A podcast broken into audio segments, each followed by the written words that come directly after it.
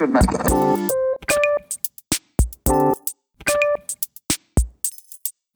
ンティーン代表アーティストマネージャーの遠山圭一さんです。こんばんは。こんばんは。よろしくお願いしますお願いします。えっ、と、豊山くんとはですね、あの、実はタイタンが、かれてから若干交流があって、若干ね。若干、本当に3年前ほどから、えー交流があってっていうところで今回ちょっとゲストにお呼びしたので、ちょっとまず最初にその遠山くんのプロフィールを、えーご紹介したいと思います。はい。えー、遠山圭一さん、カンティーン代表でアーティストマネージャーです。慶応大学経済学部卒業後、ロンドン大学の東洋アフリカ研究学院に進学しました。えーその後日本で外資系の広告代理店に勤務した後、えっと、並行して思想建築デザインを書き下しながら、批評活動を展開するメディアプロジェクト、レトリカにも関わるほか、国際交流基金アジアセンターのフィールドワークや、えー慶応大学アートセンターとの共同プロジェクト、えーマルチネレコード海外公演の支援など様々な活動をしてきたというところで、はい。あの、今、あの、借地定規にプロフィールご紹介させていただいたんですけど、あの、遠山くんの口から、はい。まあ今の活動の内容もうちょっとこう噛み砕いて、そうですね。これだけ聞くとちょっと説明がだいぶ必要な。はい。これ結構なんか、今の活動というよりかバックボーンみたいな、バックグラウンドみたいなところだったと思うんで、そうっすカンティーンっていうのはどういう、まあそとこに今言ってもらったのをベースに、うん。ベース？なのかわかんないですけど、1年半前かうんうん、に自分の会社を立ち上げてうんうん、それがカンティーンという名前ですと。で、まあ、大きく分けると、アーティストマネジメントはい。の部分と、まあ今言ってもらったみたいなリサーチとか、うんうん、あとなんだろう、まあ、マーケティングのコンサルみたいなのもちょっと若干やってたりするんですけど、まあ、会社立ち上げた理由というか、きっかけになったのが当時っていうヒップホップのアーティストで、はいはいまあ、そこから今、10とかぐらいの人をはい見たり見なかったり。うんうんうんうん。なるほど。基本的には、アーティストマネジメントを含むいろいろな業務をやっているっていう紹介で大丈夫ですか？えーっとね、むずいな。なんかそういうこう、カンティーンとは何ですかっていう言葉って用意してあるのか？なんか、はい。こう、結構始めた当初から、はい。フレキシブルに変わってきてるんで、うんちょうどなんかウェブサイトちゃんと作ろうやみたいなの最近やってたりして、なんでまあ1年半経ってもちゃんとしたこう事業領域みたいなのがまあバチッと決まってるわけじゃないみたいなのがまあ特徴の一個だとは思うんですけど、まあでも一番話しやすいのはやっぱりアーティスト向けのマネジメントサービスを提供してるっていうところかな。なんで、いわゆるレーベルだったりとか、はい。事務所っていう形にあんまりうまく収まることがない事業のやり方をしてるので、まあそれこそショットで手伝うアーティストもいれば、うんいわゆる360度契約的な人もいれば、ライブはやんない人もいるし、本当にもう生活と制作をこう近づけて、もうほぼ友達プラス360度みたいな、これ何なんでしょうみたいな人もいるんで、うん。あの、はい。カンティーン自体はレーベルということではないんですよね。うんレーベル、あ、として名前は出してないですね。レうんーベルと同じことはしてます。ですよね。だからそこがもう多分その、えっと、既存のいわゆるレコード会社があって、マネジメントの会社があって、まあ人、それが一つになってる会社もあれば、まあ分かれてる会社もあってっていうところともまた違うということですよね。そうですね。考え方というか、あの、事業を立ち上げるときに、まあみんなこんな感じでやってるから、この事業領域に新しい事業を立ち上げようよってやったんじゃなくて、うん。まあ一番最初当時っていうアーティストと、まあお互いいくらずつ出しますと。で、えー一緒にやっていく中でアルバム1個作って、で、まあお互いこういうリスク取ってるよね。で、こういう部分お互いサポートできるよね。だから、パーセンテージってこんな風になるよね。うん。みたいな感じで、まあ、こう自分たちの活動に対して、まあお互いに正直であれる、こう、立場を自分たちで作っていったっていうプロセスがあるんで、うん。それは多分結構違うのかなっていうか、まあ、ゼロから見直すっていうことだと思うんですけど、うん。あり方を、マネジメントとかレーベルの。最終的には、パーセンテージがこっちの方が多い少ないとか、うちは何パーセントでやってますみたいな話になるんで、うん。考え方としては似てると思うんですけど、んまあその、始まりは違うかなっていう。まあそうですよね。やっぱりその、もともとの既存のまあ考え方で言うと、レコードレーベルとかレコード会社っていうものがあって、うん。そこがアーティストにまあある意味投資をして、うん。鍵盤を持って、うん。えーリリースをしていくっていうのが、まあ、今までのあり方で、まあ、多分これ配信っていうことがはい。メインの時代だからこそ出てきた考え方なんですかね。うんうんうんまあそうですねでないとやっぱりその既存のものだと、このフィジカルのこの生産のラインがあったりとか、そういうインフラを抑えていることの優位性でこうレコード会社が存在してたところもあるんで、やっぱりこう配信になって、こういろいろ仕組みが変わったっていうところはちょっと大きいんですかね。そうですね。あの、いわゆる背景は、それが一番大きいかなと思ってて、まあ、ただ、さっきあの、マルチネレコーズって話もありましたけど、うんうんうん僕が今までずっとこう関わってきたカルチャーっていうかシーンっていうのも、はい。まあネットでタダで配りましょうとか、うん。そういうものをベースに僕も自分のキャリアを歩んできたんで、まあはいチューンコアがある種こう黒船的に日本でも出てきて、で、ヒップホップのアーティストとかを中心にそれを自然と使う子たちが出てきたっていう中で、あんまり音楽業界にがっつりいなかった自分が、うん。まあできること普通にあるなっていうのと、まあ彼らのその、なんて言うんだろうな。いやいや、ここまでは普通に自分でできるんだから、うん。逆に何やってくれんのっていう、まあそういうこう、なんだろうな、まあいい意味でのコンフリクトをうんちゃんと反映させた結果、今の形になってるっていうのが。あると思います。まあでも、なるべくしてなったっていうのがありますよね。そうですね。だからフィジカルに関してはもう本当にマーチャンダイスとしか考えてないので、まあ作りたければ作るし、うん。今んとこ一回も作ってないですけど、あそうですか今の前出したやつでもしかしたらレコードとかするかもなぐらいの感じですね。まあでもそれ以外の、その例えば、まあグッズと呼ばれるようなものに関しては普通に販売されるってことですよね。うんうんうん。あのーまあ普通に T シャツとか作ったりもしますし、あはい。とブランドを年始に立ち上げたんで、うんまあそれとかはもう本当に別の事業としてやってるというか、うんなんで、まあうちの場合そのアーティストにちゃんと決裁権を持たせて、うん。最終的なその承認は全てアーティストにさせるっていうのを一つ大きいやり方として置いてるので、うん。まあ、例えば当時ぐらいの規模になると制作費もある程度潤沢にあって、売り上げも潤沢にある中で、じゃあ、ファッションのプロジェクトにこんぐらい投資してみようかっていうのを本人がやりたいって言ったところから一緒に話しながら進めていくみたいなできるようになっているので、まあそうすると、もうレーベルとか事務所とかっていうよりは、本当にまあ共同経営者みたいなものに近いのかなと思って。なるほどね。うん。なんでまあ、一人の音楽のアーティストを、その、ある種経営とか、うんまあ、マーケティングとか経理とか、まあ、本当に全部ですけど、うん一経営者として育てていくみたいなプロセスでもあるんで、なるほど。なんかそういう意味でも、こう、うちはレーベルですって言うと、その範囲ってものすごく狭くなっちゃう感じがしていて、うんなんでまあ僕らもちょっと定義の仕方が難しいですし、未だにちょっと、うんうんうんお前なんなんて言われた時に、いや、し知らん、みたいな感じになりがちなんでカンティー ンはカンティーンでしかないとしか言いようがない問題っていう。まあ、それはあるあるの。うんうんまあでも逆に言うともう次の時代のレーベルの考え方がこれっていうのでも僕はなんかいいような気もしていて、うんまあ僕はある程度あの長い間そのこの業界にいますけど、音楽業界におけるレーベルって実はずっとこうあんまり意味を持ってこなかったっていうか、うんうんなんかレコード会社の中の一つのなんか事業部うん。みたいなものでしかなかったから、うん。まあでも海外を見渡せば、例えば今、カンティーンでやられているようなことのの元になっているようなことは、まあすでにこの何十年も前に始めたところもあるわけで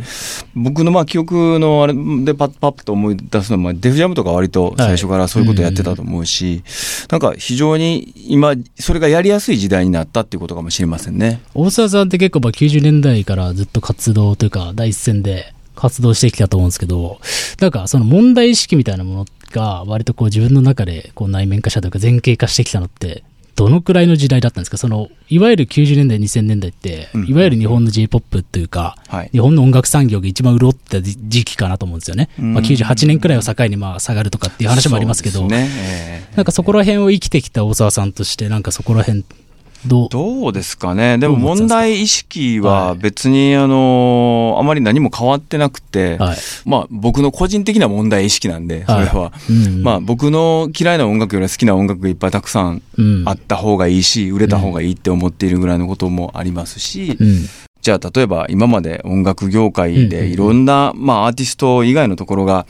潤ってきた背景が、まあ単純に今はもうそういう今アグリゲーターとかね、はい。その配信のところに変わっているだけで、うんまあちょっとまた違うところでアーティストを苦しめているというところも当然あると思うし、うんうんうんまあなかなかあっちが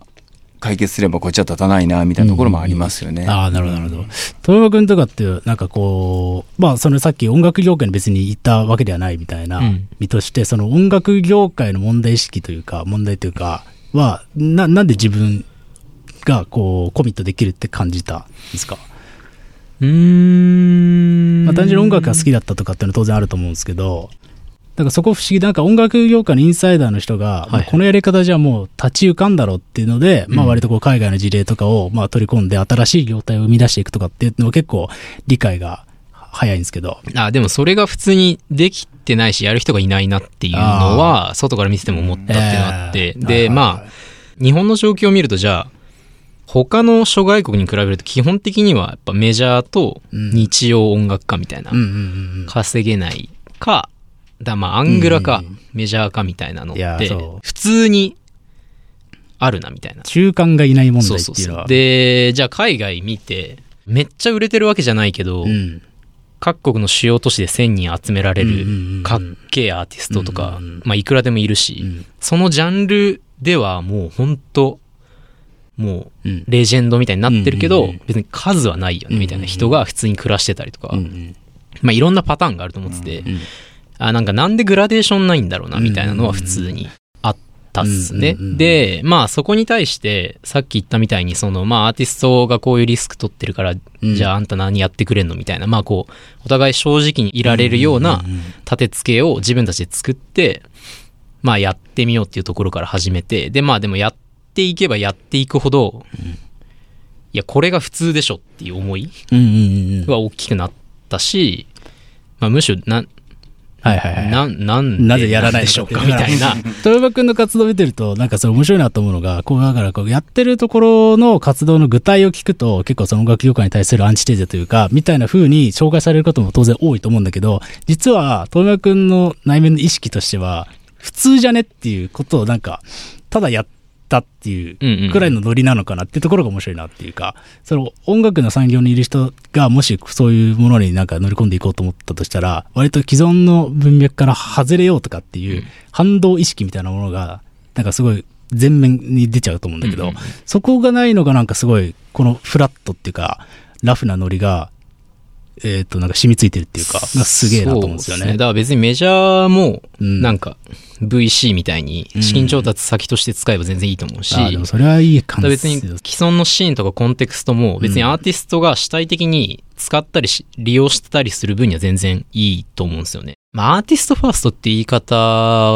が正しいかどうかわかんないんだけど、うん。とりあえずアーティストが主体的に作品を作ったり活動を展開していくっていう当然のことが一番ないがしろにされているっていう現状に対してじゃあ何ができるのかうんうんうん。っていうのを逆説的に考えるんじゃなくて普通にそのままやる。で、それをそのままやるためには、じゃあどういうロジックだったりとか、経済的なバックグラウンドが必要なんだっけっていうのを考えるっていう順番でうんやっていくだけだなっていう。なるほどね。ううんん。その遠山くんのまあ、カンティーンの活動で結構こう、まあ特徴的なのがやっぱサブスクうん。のまあ活用というか、サブスクをまあ適切に使うっていうことを、まあ結構こう目立ってるかなと思うんですけど、そこら辺の話もちょっと聞いてもいいですか、なん結構ね、はいはい。論点が多分あって、うん。今まで話してきた内容に即して言うんだったら、まあ多分原版権はいはいはいはい。っていう話が大きいと思っていて、うん。まあ当然だけど100%持ってる100売り上げが入ってくるわけで、うんうんうん。で、やっぱりサブスクのいいところって普通に給料みたいに毎月入ってくるっていうとこじゃないですか。うん。うん。で、まあライブだったりとか、マーチャンダイスみたいに水物じゃないうん。っていうのがすごく、まあ重要だし、うんうん。本当に権利としてうん。ちゃんとマネタイズできるものが、えー自分たちでコントロールできる技術的な環境が整っている。うんうんで、うんうんレーベルとかつけずに普通に配信している子たちが増えてきてますと。うんただその子たちも未だにこう、なんだろうな。あんまり全貌を理解せず、割と不思議な契約を 自らこう、したりしていると。そうだから僕も遠山くんに相談に乗ってもらったりしましたもん。で、まあ、そういうの見てると、はいまあ、そもそも、なんて言うんだろうな。もっとグラデーションあっていいよね。その活動の幅もそうだし、活動の仕方、マネタイズの仕方、どういうチームでやっていくか、どういうキャリアを選択するかっていう議論がそもそもない。日本において。うんで、それが非常に問題だなというふうに思っています。ら、なぜかこう、メジャーデビュー決定みたいなものが、うんこう、一般の、こう、まあ、リスナーにも祝福されてしまうっていう。だから、なんかそれってな、何の意味があるんだっけみたいな。そうそうそう。そで、まあ、そこについて考えてこなかっうんたっていうのは、あると思ってて、で、個人的な話でいくと、まあその、ミドル層に対していろんなサービスを提供していきましょうと。うんで、僕らもその、いわいわゆる360度規約からショットもありうん、あとまあジャンルもヒップホップやったり、マルチネ周りやったり、最近だとボカロ。の子たちのプロデュースしたりとかもしてるんですけど、うんなんか、こう、ハード面、自分たちがそういうサービスを提供すれば、みんな少しずつ変わっていくんだろうな、みたいなのを、まあ、去年ぐらいまで結構思ってたんですけど、なんか、それよりやばいことになってきてるわ、みたいなのが最近あって、まあ、今回このラジオ受けさせていただいたの、まあ、それがあるんですけど、そもそも、そういう議論をリードする立場にならなきゃいけないな、みたいな、自負がちょっとあって、で、まあそれは最終的にどういう文化とか音楽とかカルチャーをこう日本、東京に作っていきたいかっていう話に通ずると思うんですけど、うんうん。やっぱり、まあ原版権っていうめちゃくちゃアクチャルな問題なレベルでもそうだし、まあさっき言った主体性のみたいなもうちょっと抽象的なレベルでも何でもいいんですけど、うん。そもそもアートっていうもの自体が、ん。何を源に生まれてるんだっけっていう議論自体がない。現状を、まあ、非常に憂いている。自分は。ん。でやっぱりそれについてはやっぱりそういう議論をしなきゃいけないし、ん。そのために勝ち取らなきゃいけないものがあるっていう意識をうん作っていかなきゃいけないなみたいなの結構最近強く思うっすね。あーいややりましょう。うん。いやこれは絶対やった方がいいです。そうですね。だから、あの、まあ、だから別にコロナ以後、コロナ以前の話っていうのは結構、まあ、どうしても陳腐化しちゃうものなんだけど、そのコロナで結構俺がずっと思ってたのは、そのまあ、コロナでな、要は政府からの助成金みたいなものが、どうしてもね、あの音楽業界っていうのが後手後手に回ると。でもなんか、それでみ結構みんな怒ってたけど、それを成り立たしていたのは、かつての俺らだったっていうか、それは音楽産業っていうものが、そのあまりにも独立して社会の中で成立しすぎていて、そうなってしまった。だから和牛とか魚県の方が、やっぱり最初にお金が回るようになってる。で彼らなぜかって言ったら、公共との接点みたいなものをちゃんと持っていたと。みたいなところに対するなんかこう、反省意識というか、うんみたいなところからスタートしないと、もう音楽マジで死ぬぞみたいなことめっちゃ思うんですよね。で、特になんか今、あの、遠山くんがその、アートって何なのみたいな話とか、はにつなげて言うなら、特に最近はもう音楽っていうよりかコミュニケーションツールの一個でしかないみたいな、そういうものが、あまりにも増えてるから、で、それはまあなんか、あの、まあテクノロジーとか、まあいろんなサービスの変化によって、まあそれどんどんどんどん加速していっちゃうのはしょうがない部分はあるんだけど、でもそれをず良しとしない人間たちはじゃあ、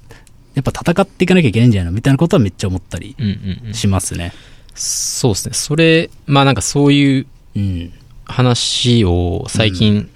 なんか慶応のシンポジウムみたいなところでしたんですけど、はいはいはいまあそのさっき言ったサブスクいくつか論点あるんで、1個は今言ったみたいな勝ち取らなきゃいけないとか、原版権みたいな話だと思うんですけど、もう1個はなんかその、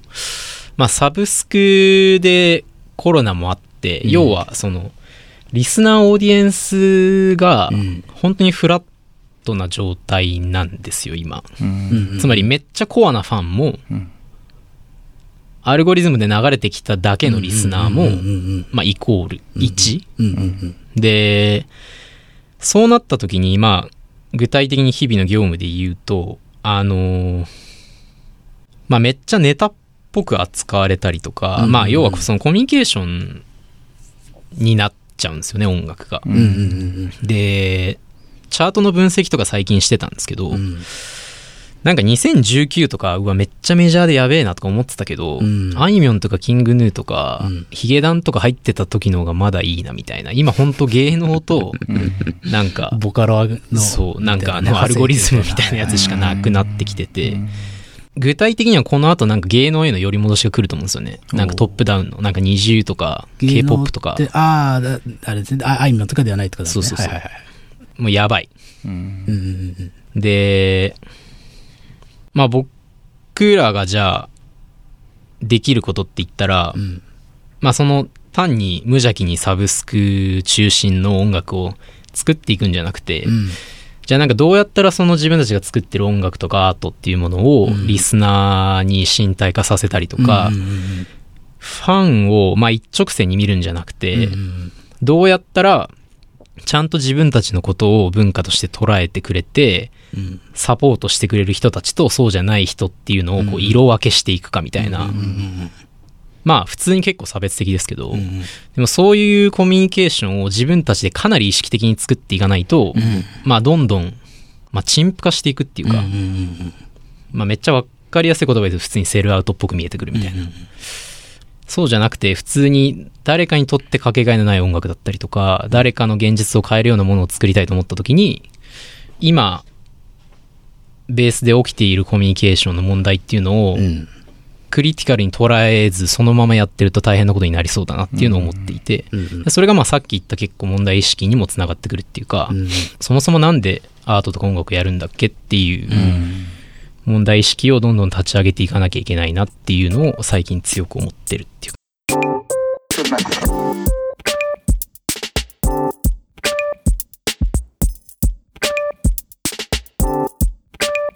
Good night.